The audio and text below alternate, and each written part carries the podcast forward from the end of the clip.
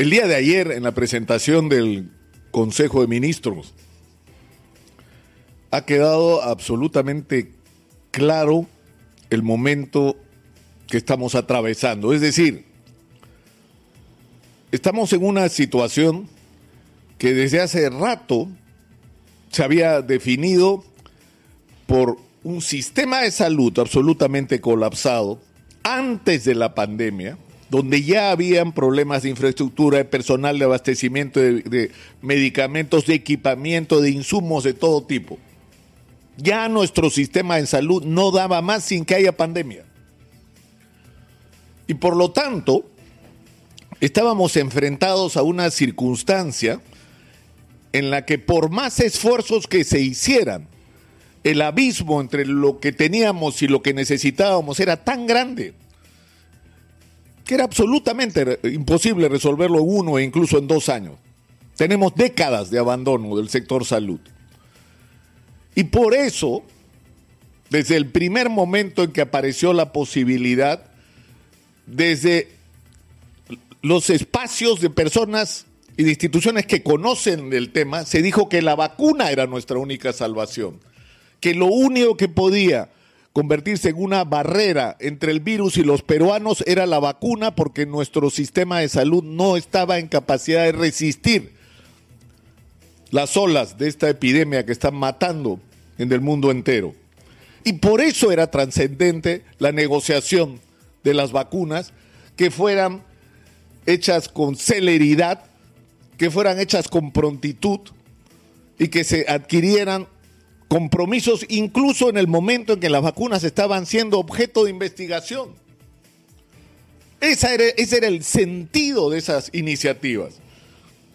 Y el problema es que lo que nos ha ocurrido, y ayer lo ha tenido que confesar la presidenta del Consejo de Ministros, Violeta Bermúdez, es que sí, pues tenemos contratos firmados, pero no podemos saber cuándo van a llegar las vacunas porque hemos llegado tarde a la firma, porque Martín Vizcarra nos engañó de una manera miserable, porque el día que se instaló Francisco Sagasti en la presidencia de la República no había ningún contrato firmado.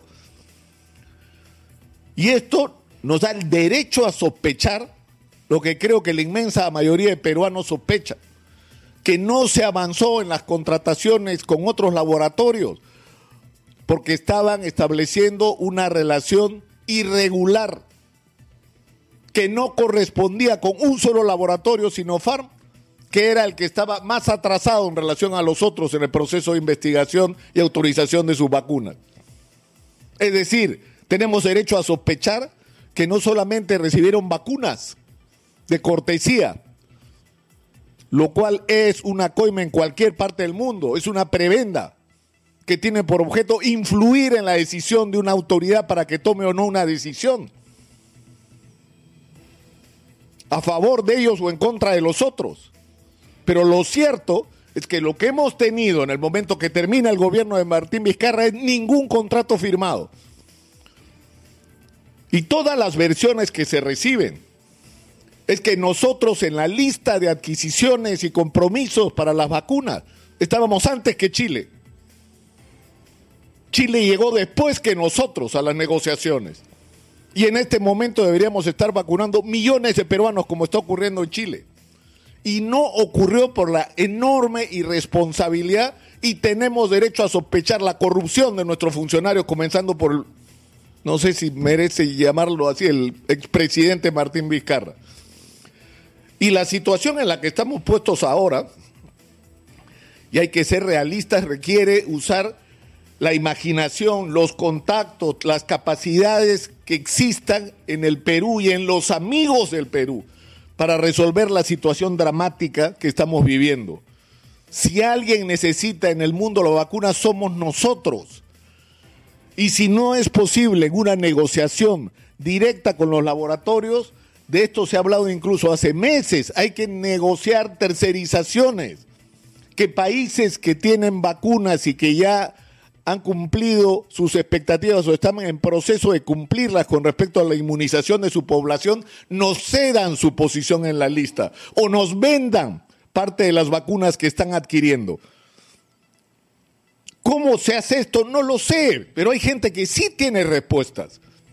y qué es la que tiene que ser convocada. Porque en un momento como este necesitamos reunir todas nuestras capacidades como país para resolver nuestros problemas.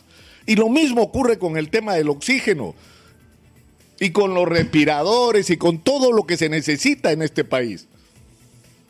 Tenemos que ser capaces de usar todas las potencialidades que tenemos para resolver estas urgencias. Yo sé que Oscar Ugarte tiene absolutamente claro lo que tiene que hacer. Él sabe cuáles son sus deberes, sabe cuáles son sus prioridades, pero no va a poder avanzar con una burocracia lenta, ineficiente, en demasiados casos corrupta y sin convocar a la gente que podría ayudar hoy a resolver los problemas que nos agobian.